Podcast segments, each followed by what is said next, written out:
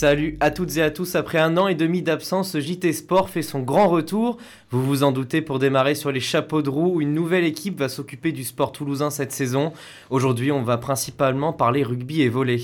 Alors, puisqu'on se connaît pas, tous les nouveaux, présentez-vous. On va débriefer la victoire du Stade toulousain face à Brief ce week-end avec nos deux commentateurs qui étaient présents, Ernest Vallon, Pierre et Simon. Simon qui parlera également du retour de la Coupe d'Europe avec le castré Mathieu Babillot, direction le Palais des Sports ensuite également avec Jean Siane qui reviendra sur la quatrième défaite consécutive des Spacers, c'était contre Paris. Et enfin un tour de l'actualité sportive sous la voix de Corentin et on conclura cette émission par une petite idée que l'on a piquée à nos camarades de JT Foot, le quiz avec dans le rôle de Julien Lepers, Victor. Et sans plus attendre, direction Ernest Wallon pour une rubrique qui n'a jamais aussi bien porté son nom, Caramel et Chistera. Qu'est-ce lui Oh Elle nous casse les couilles là Mais qu'est-ce qu'il fait lui Salut Pierre, salut Simon. Samedi, les Rouges et Noirs ont vaincu le CA Brive à l'usure, on peut le dire comme ça, score final 18-11. Les stadistes, privés de quelques-uns de leurs meilleurs éléments, notamment la charnière du point de Tamac, ont eu du mal dans l'entame de match et ont longtemps été bousculés. Une victoire dans la douleur. Oui, c'était un match particulier, euh, Valentin, puisque euh, il y avait un- une sacrée liste d'absents, aussi longue que la carrière de Joe Tekori, si je peux me le permettre, et qui lui d'ailleurs n'était pas là car il était encore avec la, la sélection des, des Samoa. Toulouse, euh, qui était euh, privé de ses internationaux, euh, on peut les, on peut les citer, Bay, Movaka, Cro, Gelon, Dupont, Ntamak, Lebel, en congé, ça fait rêver, Ça fait mais quand c'est pas là, ça fait peur quand même. Et du coup, on s'est retrouvé avec une, composition assez inhabituelle, euh, avec notamment une, une charnière euh, Germain Ramos. Euh, mais ces absences, elles ont aussi permis de voir sur la pelouse des jeunes joueurs euh, qui ont pu euh, récupérer un peu de temps de jeu, comme Cramon et Yuyut qui étaient titulaires notamment. En face, on avait une équipe de Brive plutôt solide, même si le capitaine habituel Saïd Resch n'était pas du déplacement. Et on, a surtout vu une équipe de Brive qui, était venue chez le leader avec des intentions. Et on s'est pas trompé dans un match où le jeu d'avant a été, la priorité. Et, les Corréziens, ils ont imposé un, un sacré combat à nos, à nos amis toulousains, au pack toulousain euh, très rajeuni. Euh, pack toulousain qui s'est donc souvent mis à la faute. Et euh, ce qui a permis aux brivistes de mener au score jusqu'à la 62e minute. C'est une pénalité de Thomas Ramos à cette minute-là qui permettra enfin aux, aux Toulousains de reprendre les rênes. Et d'ailleurs, Thomas Ramos qui inscrira tous les points de son équipe, les 18 points. Et après avoir perdu les rênes, les brivistes euh, 12 à 11, donc à cette 62e minute, ils vont sortir un peu de leur match. Et c'est surtout, il y a un tournant du match à la 60e minute. Enzo Hervé, le chouchou de Brive, euh, qui va prendre un carton rouge pour un coup de pied dans la tête, pas intentionnel bien sûr, de Baptiste Germain. Un, carton rouge qui a fait du bruit en conférence de presse, on y reviendra. Et les, les, les Brivistes vont sortir de leur match. Ils ne marquent aucun point en deuxième mi-temps et ça se clôt sur euh, un 18-11. Mais euh, les Brivistes qui peuvent s'en vouloir un peu puisqu'ils ont, ils ont loupé un bonus défensif, on va en parler aussi après, qu'ils auraient pu garder. Et un point à Toulouse, c'est assez important quand même. On préfère le garder normalement, ce petit point, même si on ne peut pas s'empêcher de jouer la gagne. Dans ce match compliqué, qui ne restera pas dans les annales comme l'a dit Hugo Mola, l'entraîneur retire du positif en conférence de presse. Collectivement, on a eu du mal. Mais j'ai bien aimé quand même malgré tout la pénalité jouée rapidement de Sofiane Guitoun. J'ai bien aimé euh, le centre du terrain de Pita et, Pita et Sofiane. J'ai bien aimé la rentrée euh, euh, de Juan Crosmalia. J'ai bien aimé, voilà, il y a, quand même malgré ça des choses à retirer d'un match, sincèrement, qu'on- qui resteront pas dans les annales. Merci Pierre, comme on l'a dit euh, pas mal de fois, il manquait beaucoup de cadres toulousains dans ce match contre, contre Brive. Mais on a vu quelque chose d'encore plus inhabituel, messieurs, c'est les difficultés toulousaines à la conquête. Exactement, euh, Valentin, une conquête catastrophique du côté des Toulousains qui se sont fait voler 10 ballons en touche par les brivistes et qui ont été également pénalisés sur, euh, sur mêlée. C'est d'ailleurs Hugo Mola qui nous l'explique euh, en conférence de presse. Au bilan de la, première vague des 10, des 10 journées, on, avait un, ratio de transformation de ballons dans, ce qu'on appelle nous la goal zone, qui est la, zone de marque euh, de manière un peu plus vulgaire. Dans cette zone de marque, on avait un ratio quasiment de. euh, on marque toutes les deux, trois actions. Là, ce soir, autant vous dire qu'on s'est foutu un peu dans le ratio et dans les statistiques. Et oui, un pain dans le ratio, comme dit, euh, Hugo Mola. Euh, ils ont eu un nombre incalculable d'occasions à quelques mètres de la ligne, des touches, des mêlées, qui n'ont jamais su aboutir, puisqu'il n'y a pas eu, euh, eu d'essai côté toulousain. Zéro essai marqué par Toulouse sur un match, c'est assez rare pour être souligné. Comment, euh, comment tu pourrais l'expliquer, toi, Simon, cette, cette perte de conquête? Alors bonjour Pierre, bonjour Valentin. C'est vrai qu'on n'a pas l'habitude de voir un double champion de France et champion d'Europe manquer autant de sang-froid. Bon, après, euh, on parle beaucoup des internationaux français, il manquait surtout les deux frères Arnold, qui sont euh, bah, la base de cette touche toulousaine, les tours jumelles comme on les appelle. Donc je pense que ça peut s'expliquer là-dessus aussi. Euh, Cramon, le pauvre, euh, s'est tombé sur lui, euh, c'était sa première titularisation. Bon bah voilà, c'est un match à oublier pour lui. euh, il va faire plein de bons matchs, hein, c'est un garçon hyper talentueux. Talonneur, c'est peut-être le poste le plus compliqué euh, dans le rugby. Quoi. On est au cœur du jeu tout le temps, au cœur des combats. Il faut avoir la lucidité en touche euh, pour les lancer. Match à oublier pour lui, et bah, je viens de dire match à oublier pour le 8 de devant. À part euh, Tolofoua et euh, Flamand, j'ai pas vu euh, de joueurs, euh, comment dire, euh, bah, faire un bon match, tout simplement euh, devant. La vie en rose pour Flamand. La vie en rose, c'est ça. C'est le maître des jeux de mots. hein, en face. On va revenir sur un, un gros fait de match, messieurs. 76e, 67e minute, pardon, le demi d'ouverture de Brive. Enzo Hervé veut taper dans le ballon, mais Baptiste Germain se jette sur le cuir et se met en travers de sa route. Euh, Hervé, il envoie son gros coup de pied dans la tête du joueur toulousain et se fait expulser. C'est vraiment le tournant du match pour vous? Déjà, c'est le tournant du match parce qu'à ce moment-là, on est à, on est, il me semble, à 12-11, si je ne me trompe pas, euh, pour, euh, pour Toulouse. Brive est toujours dans la partie. En, en- vraiment, aucun scénario était, était envisageable. Enfin, on ne voyait personne gagner pour l'instant. Et vraiment, pour moi, c'est le tournant parce que bah, Hervé, c'est aussi le botteur. hein. Et c'est surtout que c'est un carton qui a fait beaucoup parler en conférence de presse. Euh, Jérémy Davinson, avec son accent euh, irlandais, qui disait je suis, je suis dégoûté et qui a beaucoup critiqué l'arbitrage. Euh, parce qu'il dit, il nous dit clairement, euh, si ça touche l'épaule, c'est rien du tout, ça arrive dix fois par regroupement, mais là, ça touche la Mhm. tête et c'est rouge. Et de son côté, Hugo Mola qui disait, euh, ben écoutez, euh, Enzo Hervé, il a le choix de, de tenter ce coup de pied, il sait que c'est dangereux, qu'il peut heurter une tête. Il est peut-être un peu sévère aussi pour Hugo Mola, ce carton rouge, mais, euh, mais il est là. Et euh, je sais pas ce que vous en pensez, moi, mais moi, pour moi, oui, effectivement, dès qu'un pied touche une tête, euh, normalement, c'est rouge. Involontaire ou pas, c'est bon, ouais, pour moi, c'est rouge. Bah, pour moi aussi, là, je rejoins Pierre là-dessus. euh, franchement, et c'est surtout, euh, il faut revoir l'action. Alors bon, peut-être au ralenti, c'est un peu faussé, mais il arrive quand même un peu tard. Enzo Hervé, son pied, il est haut. Et même s'il n'y a pas de joueur, s'il a son pied comme ça, il loupe la balle. Donc, euh, enfin, le pied va quand même vite dans la tête. Après, c'est Enzo Hervé, c'est pas du tout un joueur. euh, ça doit peut-être être son premier carton rouge d'ailleurs. C'est pas un joueur habitué aux mauvais gestes, donc évan- évidemment, c'est, il a pas fait exprès. Ça, c'est sûr. Donc, c'est mais, rouge. euh, mais c'est rouge, ouais. Ouais, c'est rouge. Et il y a le choix des brivistes aussi en, en fin de match de jouer la gagne. euh, C'était un peu trop audacieux. Oui, bah alors là, euh, j'ai, euh, j'ai- on était un peu, on était un peu abasourdi à cette fin de match puisque euh, Brive tenait un point de bonus défensif chez le champion de France, champion d'Europe. Quand même, euh, Brive qui est plus habitué à jouer les maintiens ces dernières années. Et, euh, et là, les, les voir prendre un point à, à- Toulouse, c'était quand même, euh, quand même assez impressionnant. Surtout qu'ils avaient, ils avaient été très combatifs. Et euh, donc Et ils ont ce Justement, quand ils ont démarré comme ils ont démarré, euh, Oui, mais- qu'il y a l'envie de gagner derrière aussi. Bien sûr, c'est ce que c'est ce que disait Hugo Mola. euh, on peut pas les empêcher de vouloir gagner, mais c'était très audacieux quand même à ce moment-là. Euh, la pluie, il leur restait, ils relancent, euh, ils ont une touche, ils ont le ballon, ils peuvent taper en touche et récupérer ce point, rentrer à la maison. Ils décident de relancer ce ballon avec les conditions climatiques. C'était quand même vraiment vraiment très très audacieux. Et malheureusement, ils prennent ils prennent une pénalité et Thomas Ramos, euh, sans pitié, qui va les faire sortir de ce point. Et on rappelle que c'était un point hyper important pour eux, Simon, puisque euh, ça, le fais- ça les faisait se replacer à la 9 place avec la défaite de Pau. Ouais, ça les, ça les faisait passer devant la, la section paloise. Franchement, ouais, bon après c'est facile à dire, hein. les mecs ils ont 80 minutes dans les jambes, euh, à mon avis ils sont plus 100% lucides, même pas 50% lucides, enfin c'était un match dur, hein. ça, ça a tapé très fort hein, sur la pelouse.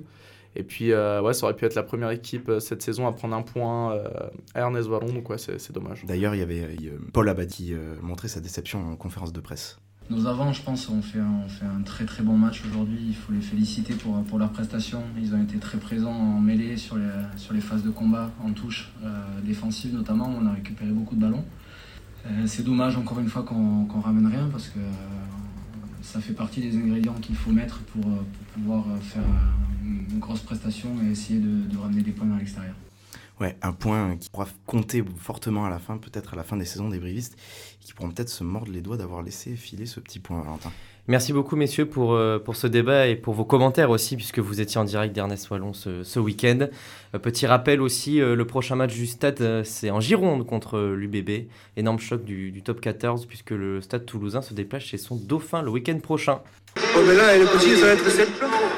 il va falloir rentrer avec euh, des, tri- des tripes énormes. On va pas parler technico-tactique, tactique, là, on va, on va les puis voilà. C'est le retour de la Coupe d'Europe de rugby, Simon. Exactement, une édition spéciale. 24 clubs vont participer à la compétition. Je rappelle que depuis 2014, c'est seulement 20 équipes hein, qui étaient conviées. Un retour à l'ancienne formule, donc avec 8 équipes anglaises, 8 de la Ligue Celtique et 8 formations de top 14. Le Castre Olympique va faire son retour dans la compétition en recevant les Harlequins, champions d'Angleterre. On a eu le capitaine euh, Mathieu Babillot euh, au téléphone tout à l'heure. La Coupe d'Europe, c'est euh, le, top niveau, c'est ce, qui- se fait de mieux. Donc, ouais, excité de, ben, de recevoir le champion euh, euh, d'Angleterre, euh, de rencontrer des joueurs de, de top niveau, des joueurs internationaux.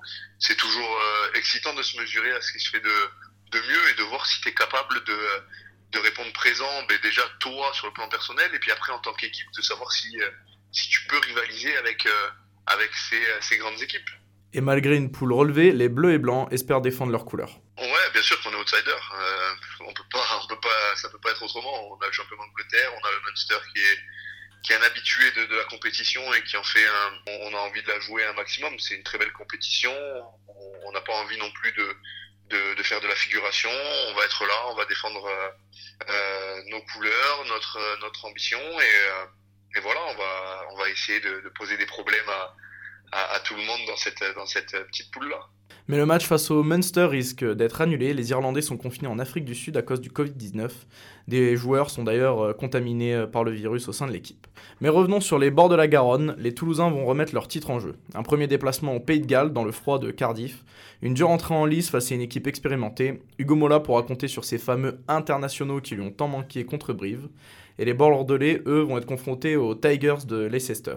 Donc on espère revoir une belle performance de nos clubs français et pourquoi pas voir une septième finale entre clubs français après les deux rencontres euh, entre Toulon et Clermont en 2012 et 2014 ou encore le choc Toulouse-La Rochelle de l'année dernière. Merci beaucoup en tout cas pour cette euh, chronique rugby. On va changer de sport et on a un nouveau nom pour euh, la chronique volée. C'est l'heure du smash et bloc. Monster Block, Monster, Monster, Monster Block.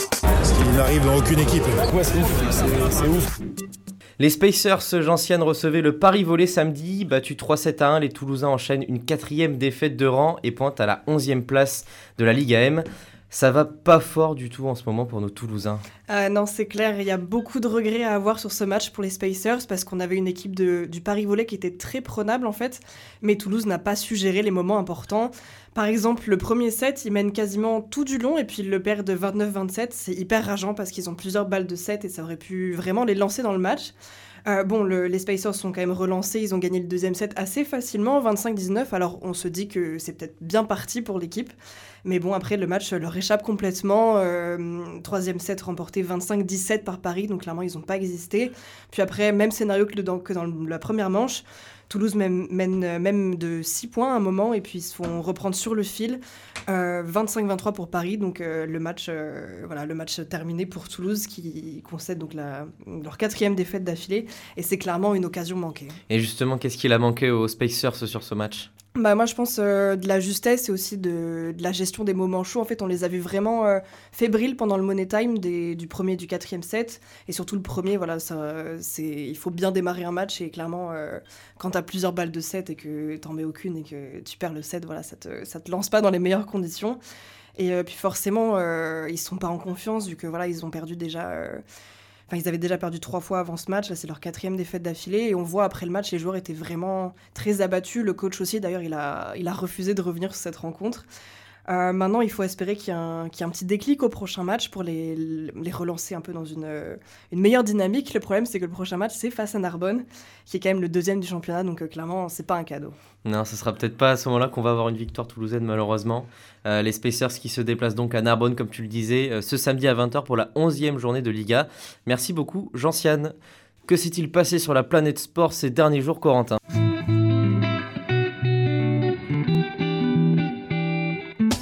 Et on commence tout de suite avec du rugby de la Pro D2. Dans la course à la montée, Colomiers a raté le coche et s'est fait surprendre à domicile par Vannes. Une défaite 29-23, sans bonus donc, qui les fait chuter du podium. Une deuxième défaite de suite à domicile qui risque de peser lourd. Il leur faudra impérativement se racheter dès le week-end prochain à Agen pour ne pas laisser le trio de tête s'échapper. Également dans la course à la montée, Montauban a lourdement chuté sur la pelouse de Provence Rugby, 37 à 15. Après de lourdes défaites à Colomiers, Oyonnax et Agen, Montauban n'y arrive décidément pas à l'extérieur et laisse des points précieux dans la course au top 6. Il leur faudra eux aussi s'imposer ce week-end à Sapiac contre Grenoble. Handball, succès important pour les Phoenix de Toulouse qui se sont imposés à Saran sur le score de 32 à 30. Les Toulousains ont assuré le minimum et ont évité le fameux match piège que craignait leur coach Daniel Ancelkovic.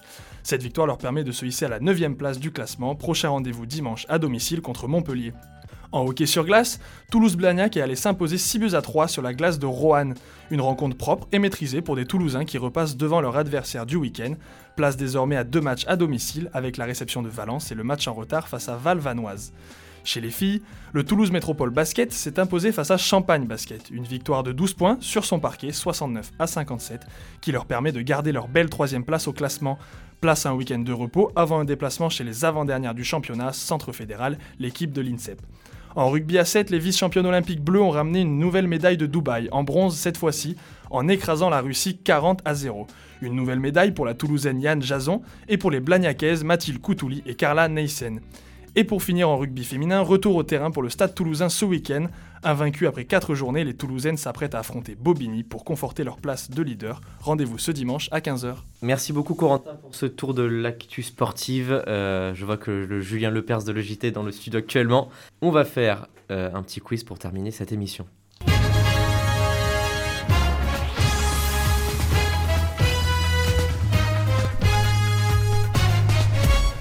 Salut Valentin, salut tout le monde. Tout le monde est rentré dans le studio pour participer au quiz. hein. Je suis très content d'être avec vous pour cette reprise euh, de JT Sport.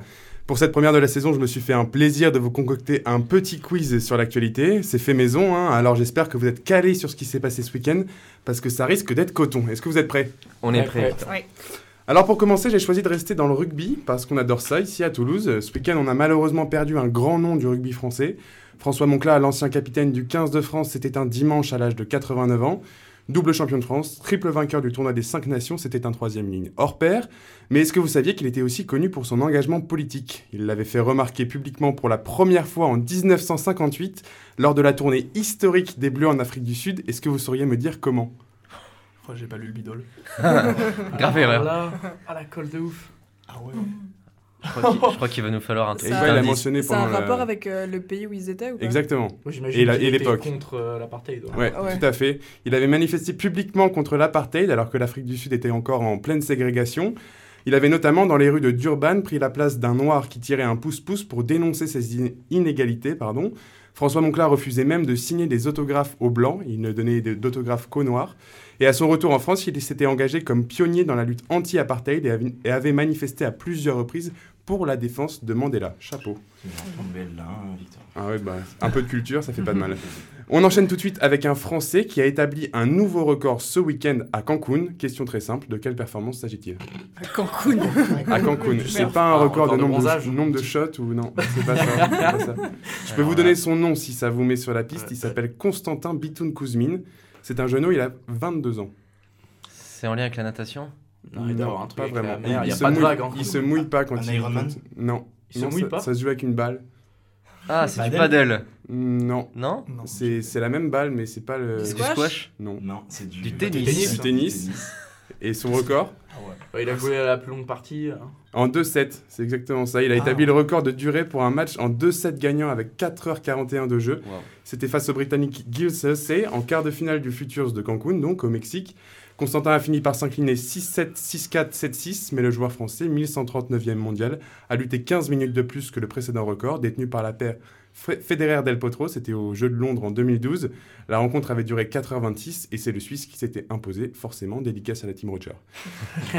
Euh, direction le sport auto maintenant, ou plus exactement le Château Pavie en Gironde, où Romain Grosjean a présenté ce matin sa voiture pour l'e-trophée Andros, qui aura lieu ce week-end à Val Thorens.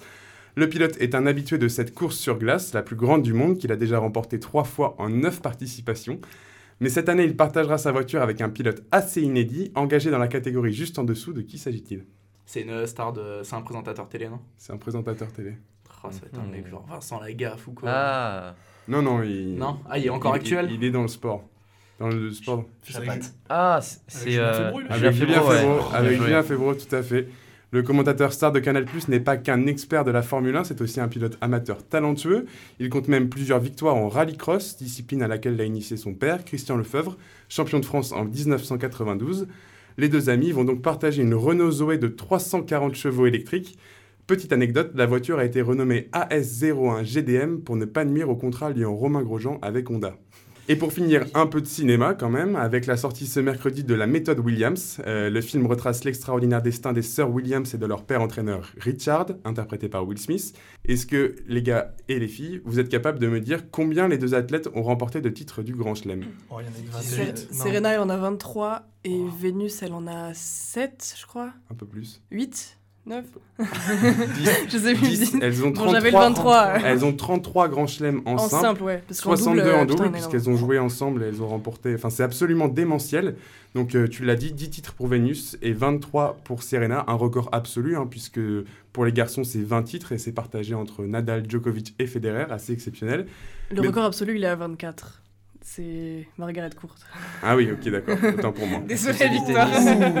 Oh, et ok, donc C'est pour la- ça qu'elle se bat pour un La prochaine fois, ouais, on n'invitera pas Euh, On n'invitera pas Victor non Donc, plus. donc à L2, c'est quand même, et là tu me corriges si j'ai faux, c'est 9 Open d'Australie, 4 Roland Garros, 12 Wimbledon et 8 US Open. Euh, alors perso, je sais pas vous, mais moi ça m'intéresse bien de la connaître cette méthode Williams. Merci beaucoup Victor. Euh, je crois qu'on n'a pas de vainqueur. Tout le monde a un point.